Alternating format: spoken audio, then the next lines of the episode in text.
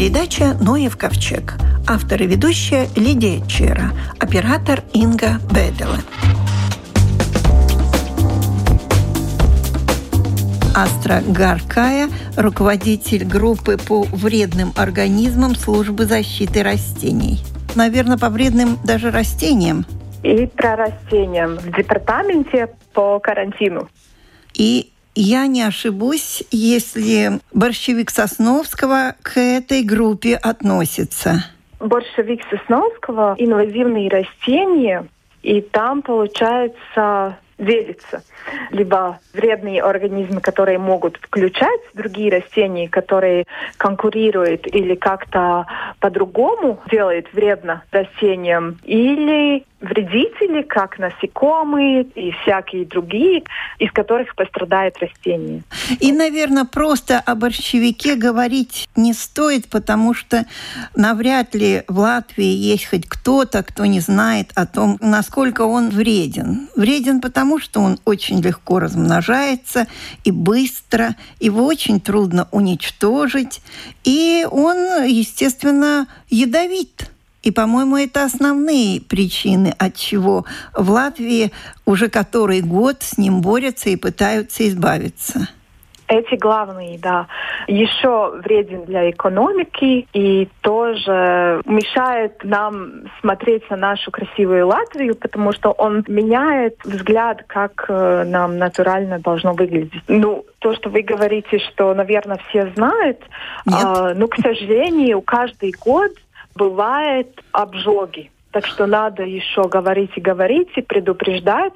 И в нашем домашнем сайте есть информация, где он распространен, чтобы можно было предупреждать детей и друзья, которые хотят попутешествовать по Латвию, чтобы не случилось ничего плохого, чтобы обжоги не были, чтобы дети знали, что это такое и что делать, как себя защитить.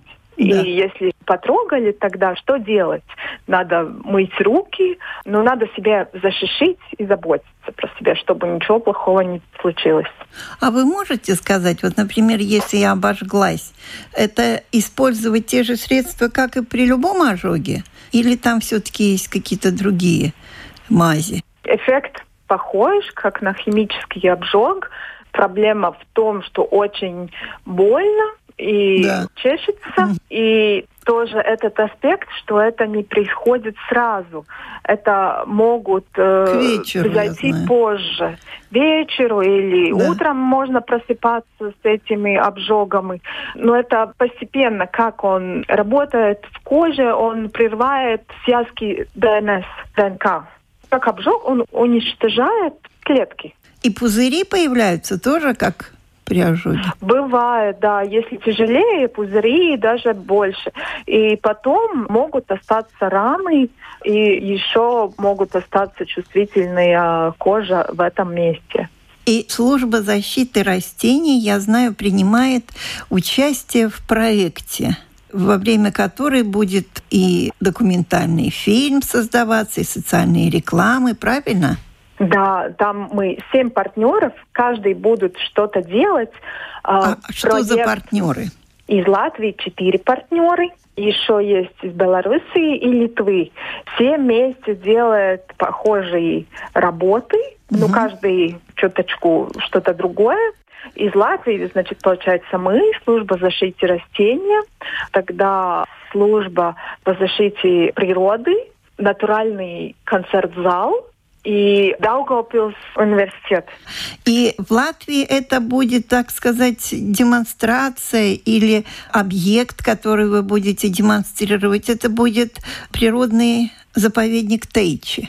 чтобы проект поддержал международную идею, там должно все переключиться, связываться. И получается так, что мы будем исследовать новые методики и дроны, и будем делать аппликации, чтобы использовать в мониторинге государственном. Будем пробовать смотреть, что будет лучше, и потом будем продолжать использовать. И с этими новыми возможностями мы будем точно территорию померить и дать эти данные другому партнеру, которые будут уничтожать большевиков с территории Тейчи. То есть все-таки природный заповедник Тейчи там главную роль играет, скажем так. Там много ну, борщевика, да? Там почти 10 гектаров. Ну, еще будем мерить и смотреть точно, сколько там получится. Ну, еще будет очень огромная работа над э, того, чтобы информировать общество. Мы да. будем разрабатывать буклет с методиками, которыми можно и уничтожать большевик. Будем делать инфографики. Будем организировать 10 э, семинаров, где будем показывать, будем брошюры распространять и так далее. И другой партнер, такой необычный натуральный этот концерт-зал, они будут строить большой такой концерт в природе и тоже будет информировать про борщевика и про инвазивными растениями, про всяких аспектов, как они там живут, почему, как они распространяются, и цикл жизни, и как это влияет на нас.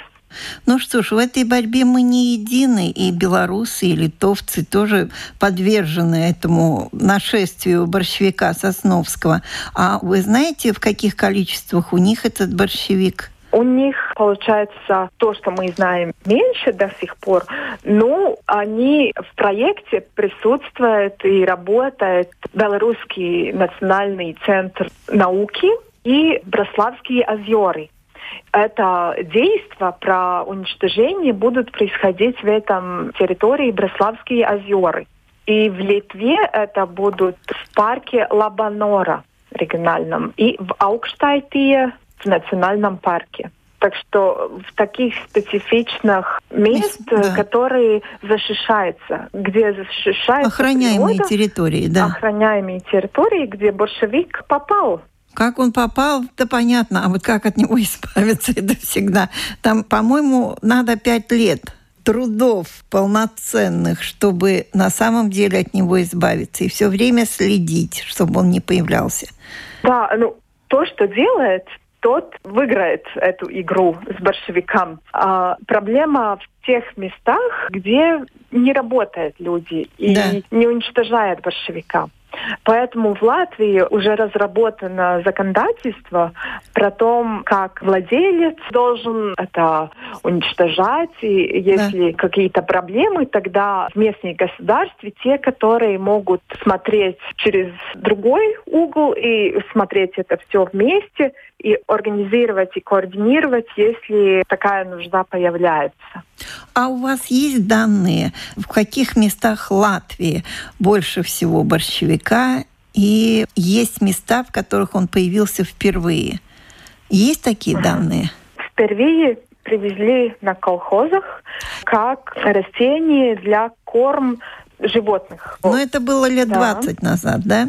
Да, и это привезли там, где эти колхозы были. И в Прекуле, и в Баркове, в Курзаме тоже. И тоже пчеловоды считают хорошим растением, с которого можно мед получить. И из-за этого распространялся. Но потом уже менялась система в стране. Большевика использовали вместе салмием, kas Вместе с соломой, которая остается от вместе с соломой, да, да, которые остаются, и сделали такую корм, в который в зиме можно было добавить с витаминами, всякими хорошими вещами да. для животных, для корм. А потом менялась вся система, мы шли через всяких войн, и землю никто не обрабатывал в то время ну, в таком количестве, чтобы большевик не распространялся. И из-за этого ситуации в это время и бардак, он очень много распространялся. А и меня интересовало Латвии... именно сейчас, какое положение? Сейчас в Латвии 11 тысяч больше гектаров. Точные территории мы померили с 2006 года. Мы не померили то, что менялось, потому что больше чем 10 лет у нас в бюджете нет ресурсов для этого. Поэтому очень рады, что была возможность написать проект. И в проекте два региона, Земгала и Латгала, и там будем перемерить эти территории, которые данные более чем 10 лет старые, и будем мерить больше, чем 530 гектаров. Самые инвазивные места – это Мадонас, novads, Barkava, Cēsu novads vai Siguldas novads, Sigulda и Весита.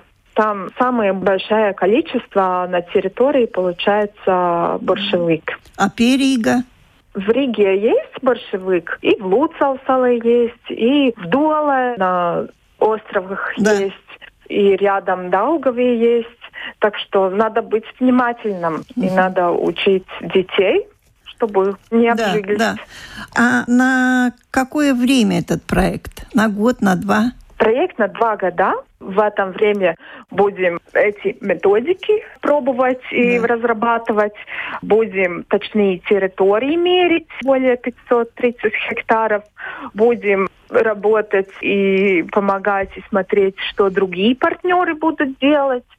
Будем помогать при разработке планов для 13 зашитых территориях для следующие пять лет что там делать. Будем информировать общество очень много. Будем эти брошюры разрабатывать, инфографики разрабатывать, и тоже семинары организовать, и тоже семинар международный, где будем делиться с результатами про методику. Может, другие страны тоже потом смогут использовать эти наши выводы. Спасибо большое. Главное, что большевик Сосновского испугался вашего настроя боевого трех да. стран. Если все три страны будем вместе работать и все партнеры друг другу поддерживать, тогда у борщевака нету э, вариантов. Нету да. шансов, да. Спасибо большое. У нашего микрофона была Астра Гаркая, руководитель группы по вредным организмам службы защиты растений.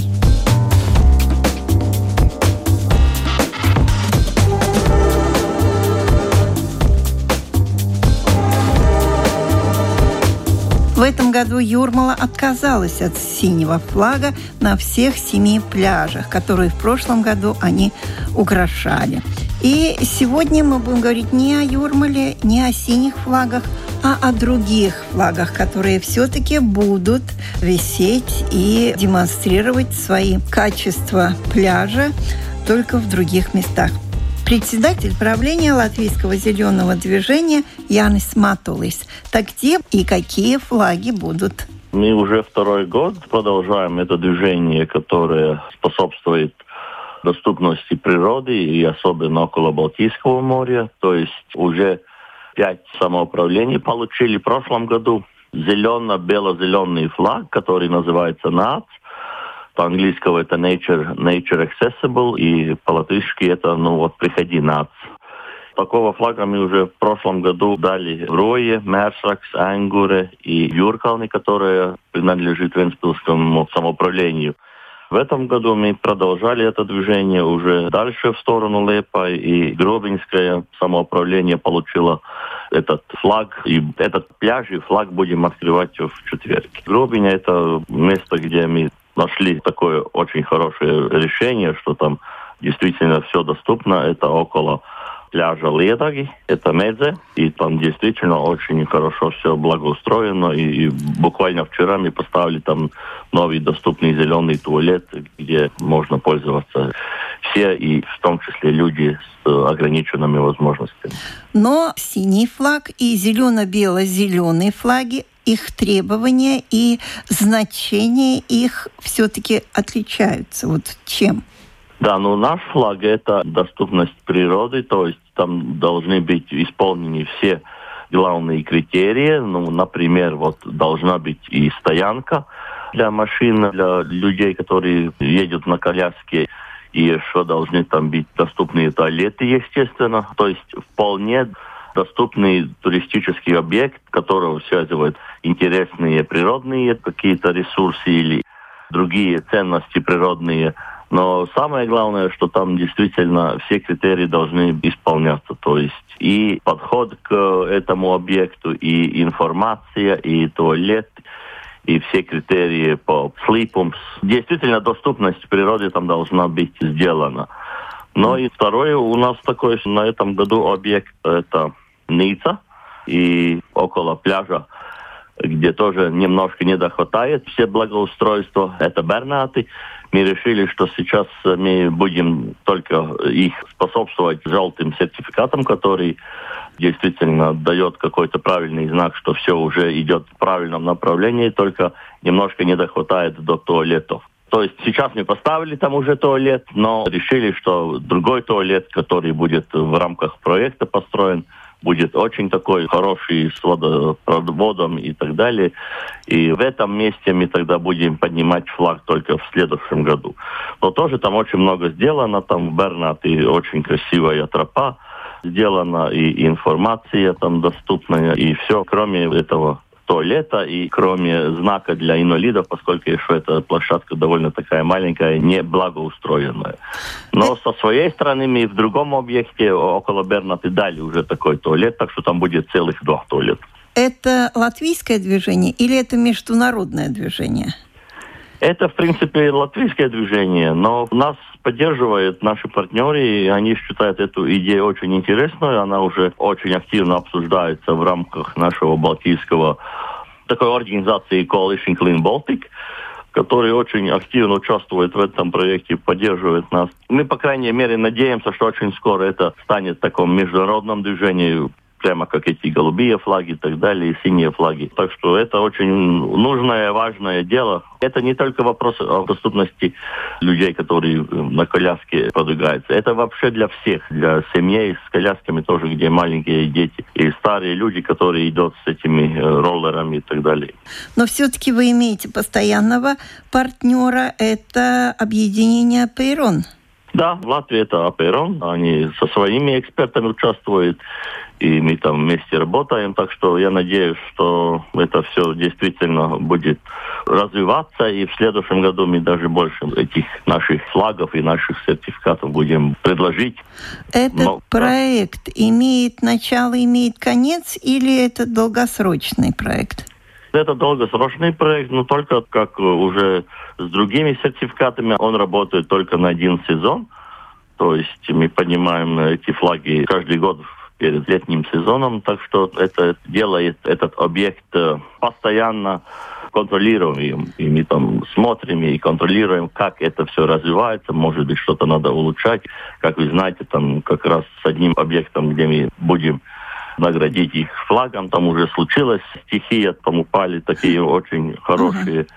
уже конструкции. Маленькая такая башня, сделанная из дерева. Где К сожалению, это? уже уничтожена зимой морем, там довольно дикая природа, как мы знаем, там юрканы борются все время. Да. Но вот такая ситуация, и там все время надо что-то улучшать и смотреть, и контролировать, какая ситуация у побережья.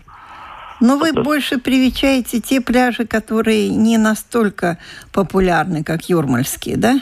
Да, наша главная цель сейчас как раз такие пляжи, где, ну не юрмалский пляж, скажем такой, да. маленькие такие природные пляжи, где тоже природа, не только э, все сервисы для туристов, но где ты можешь все-таки какие-то разновидности цветов и дюн посмотреть, и грей дюн, как это называется, uh-huh. серая дюна и белая дюна, чтобы людям было интересно. И лес наш, этот уникальный, который около Лепа, это старый бореальный лес, который uh-huh. имеет свой специфический такой характер. Тоже интересен для людей из Скандинавии, поскольку такие сосны э, у них не растут, только у нас.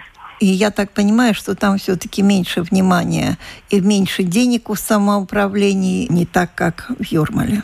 Да, да, вот именно. Так что мы тоже стараемся их поддерживать. И особенно перед этой реформой мы хотим какие-то уже хорошие традиции сделать и восстанавливать какие-то объекты. Так что это целое движение, скажем так. Спасибо. Председатель правления Латвийского зеленого движения Янис Матулис.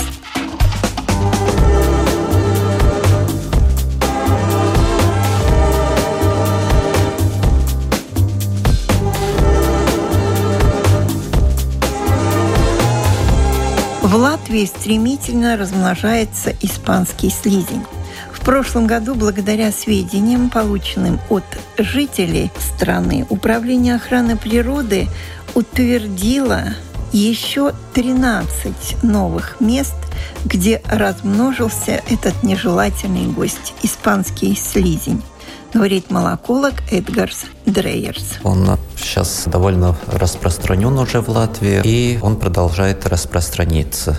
Как давно появился испанский слезняк у нас? Первая находка испанского слезняка была в 2009 году. И чем он нам угрожает? Я пытался выяснить, сколько животных в популяции есть, и там считал на площадь 3 на 60 метров. И когда было очень дождливое лето и идеально для слизняков, эту площадь использовали для своих активностей почти 900 слизняков. То есть довольно большое количество. Когда была очень долгая засуха, тогда получилось, что примерно 430 слизняков только использовали вот эту площадь. И поскольку он в размерах огромный, может быть больше 10 сантиметров, то, конечно, он и при этом количестве будет нанести вред сельскому хозяйству и огородам. Он всеяден. Давайте несколько характеристик, как он выглядит, как его отличить. Большой слезняк, Большинство около 10 сантиметров, но может быть и особи, которые в длину достигают и 15 сантиметров. Окраска старенького кирпича рыжий, рыжий да. Слизень у него обычно оранжевого желтоватого цвета. Иногда бывают особи, у которых э, слизень бесцветная может быть окраска у этого вида и другая, от абсолютно черного до оранжевого, как кора апельсина. Все зависит от того, чем питается? Это комбинируется и то, чем питается, и его генетика, и э, другие факторы среды обитания. Так что там много факторов, которые влияют на окраску. Есть что им не по вкусу? Почти ничего такого нет. Они э, едят все. Все э, растения, они питаются и падалью, и э, фекалием других животных. Есть литературные данные, что они иногда въедают младенцев птиц из гнезд, родственников воробья, такие маленькие птички, которые в кустарниках гнездятся птенчики маленькие, неподвижнее, они там ползут и находят и просто поедают. Размножаются как? Они кладут яйца. У нас примерно в сентябре это получается. В одной кладке около 60 яиц, но может быть и более 100 яиц в кладке. Откладывает яйца примерно 5-6 раз в жизни и живут э, всего лишь один год. Так что э, ну, вылупляются. За один год они много успевают. Да, очень. Напакостить, скажем так. Да. Но они гермафродиты? Они гермафродиты, и у них есть и самооплодотворение. То есть им не обязательно спариваться с другой особью. Испанский слезняк, соответственно, пришел из Испании, замечен был первый раз? Или это просто название? Это, это просто название. До сих пор точно неизвестно, откуда он начал распространиться. Думается, что его естественный ареал был полуостров Иберии, юг Франции и, может быть, север Италии. Этот регион, по теории, мог быть тот регион, откуда он начал распространяться. Ну, есть же, наверное, какие-то приемы и борьбы с ними в тех странах. С ним борются как со всеми слизняками, всеми методами. И э, яды используют, и собирают, и уничтожают. Но на то, какое количество потомства он э, оставляет за себя, это все довольно... Слабые результаты. Ну да. да? Я не так давно была в одном хозяйстве домашних птиц и увидела уток. Такие утки, как кувшины выглядят прямые. И мне сказали, вот это единственные птицы, которые уничтожают испанский слезняк. Да, утки питаются этим слизняком и другими моллюсками, но насчет испанского слизняка и эти утки э, не будут э, довольно хороший метод, поскольку слизняк активен ночью, а утки ночью спят. То есть да. Э, там получается короткое время дня, уже сумерки, когда они могут его получить и съесть. А это процентуально на всю популяцию слизняка там не оставит никакого воздействия. Но он может съесть все, что на поверхности, то есть цветы, я имею в виду огородников. Испанский слизняк может есть не только то, что на поверхности земли, но и то, что под землей. Он и там залезет и питается, и съест. съест морковку и свеклу. Там есть и огороды, где осенью как будто на поверхности очень хорошо выглядит свекла, но когда вырывает, там от свеклы осталась лишь кора, а, а середина вся пустая. То есть, если у нас будет засушливое лето, его становится меньше. Если влажное и теплое, то, то... будет э, хорошо выживать. И поскольку у нас нет естественных врагов этому виду, то, конечно, выживут почти все особи, которые вылупились из яиц. Выживание. Лисы, куницы, у этого слизняка эта слизь очень такое... Ядовитая? Не ядовитая, она такая, как клей, она густая и прилипает, и животное, когда приходит в контакт с этой слизью, начинает себя очищать, и слизняк уползает ему хватает времени. А после этого уже другие животные понимают, вот с этим не нужно ничего делать. Потом трудно очиститься, это неприятно. Лучше есть чего-то другое. Поскольку у меня сейчас есть эти очень критические года, когда было очень сыро и влажно, что абсолютно идеально, и засушенного, да, что слизнякам очень не нравится. Но сейчас очень интересно для меня, что с ним происходит в типичную для нас лето, когда есть и осадки, и есть и сухие периоды, как э, среднее лето, что с ним тогда происходит. У нашего микрофона был молоколог Эдгар Дрейерс.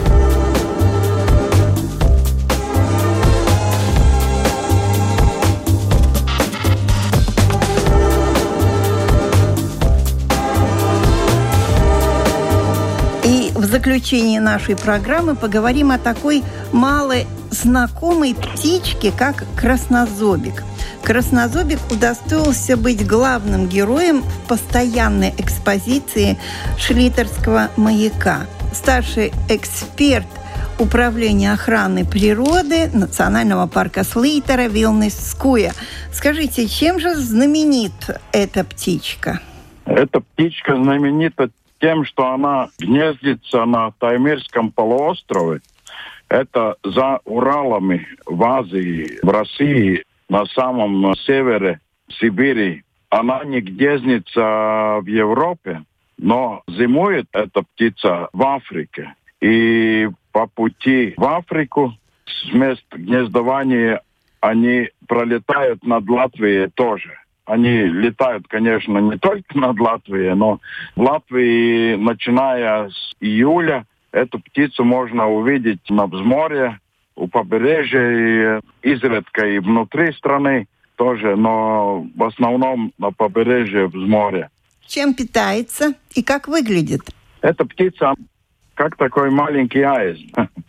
У нее длинные э, ноги и длинный клюв немножко согнутые вниз, и они питаются в мелководье разными раковидными и червями, которые живут там э, в грунте, а также личинками насекомых. А почему она такая замечательная, что ее поставили во главу экспозиции? Мы хотели отразить прелесть этого путешествия, прелесть миграции птиц. И это один из таких замечательных примеров, на какую дальность птицы способны во время миграции. Около 10 тысяч километров? Да, да. Из Африки куда она летит? А, из Африки в Таймер. Вау. Таймерский полуостров на севере. Но у нас не гнездится. У нас и вообще в Европе не гнездится, да. Но пролетает на местах гнездования, она живет два месяца, два с половиной, и потом начинает уже возвращаться в Африку, потому что там, где она гнездится, лето очень-очень короткое, но зато она может там кормиться целую сутку, может спать очень э, короткое время, и дети их не кормят родители, они сами кормятся. С самого э, первого дня? Уже с самого первого дня, да. А гнездо как, на земле? Гнездо на земле. И пока мама первое яйцо делала, то отец счастливый, он где-то поближе. Второе яйцо мать уже становится отцу более агрессивно. А после третьего яйца у них вообще полная кладка четыре яйца. Тогда уже мать просто прогоняет этого мужика. Подает на развод. И все, и дальше она сама справляется. Но они тоже не ждут, пока малыши вполне вырастут. Они сначала их водят по тундре, а потом малыши еще остаются на полмесяца. А матери уже собираются в стаях и постепенно оттуда начинают улетать. А малыши докармливаются до кондиции и потом улетают тоже. Какая сложная иерархия в семье у да, краснозобика. Если всякую какую-то систему в природе начинать изучать, и чем мы тщательно ее изучаем, тем интереснее становится. Всякие мелочи и подробности узнаем, но это все интересно. Но их достаточно много, вы их видели сами, краснозобика? Ну, они у нас никогда не бывают такими большими стаями. Они в стаях других птиц. перелетных птиц, но они вместе с чернозобиками обычно бывают в стаях. Они очень похожи, только у этого чернозобика черная пузо. А у этого красное. Да, этот вообще такой красноватый, но только весной. Летом еще бывает немножко красноватый, но к осени становится таким более бледным. Ну, серый такой. Да, более серым. Ну, как всегда, наверное, красивый и красочный это самец. Самочка, наверное, да, не такая, да, да? Да. Но иногда бывает, что у одного самца бывает и несколько самок. Многоженство. Да, может быть, и поэтому потом эти самки его так яростно прогоняют, когда уже отложили яйца. Но это вы как мужчина додумали. Но спасибо. А то, что я не спросила, то, возможно, будет спросить на постоянной экспозиции, которая находится на маяке Шлитера. А у нашего микрофона был старший эксперт управления охраны природы Национального парка Слейтера Вилнис Скуя. На этом наша программа заканчивается. Всего вам доброго.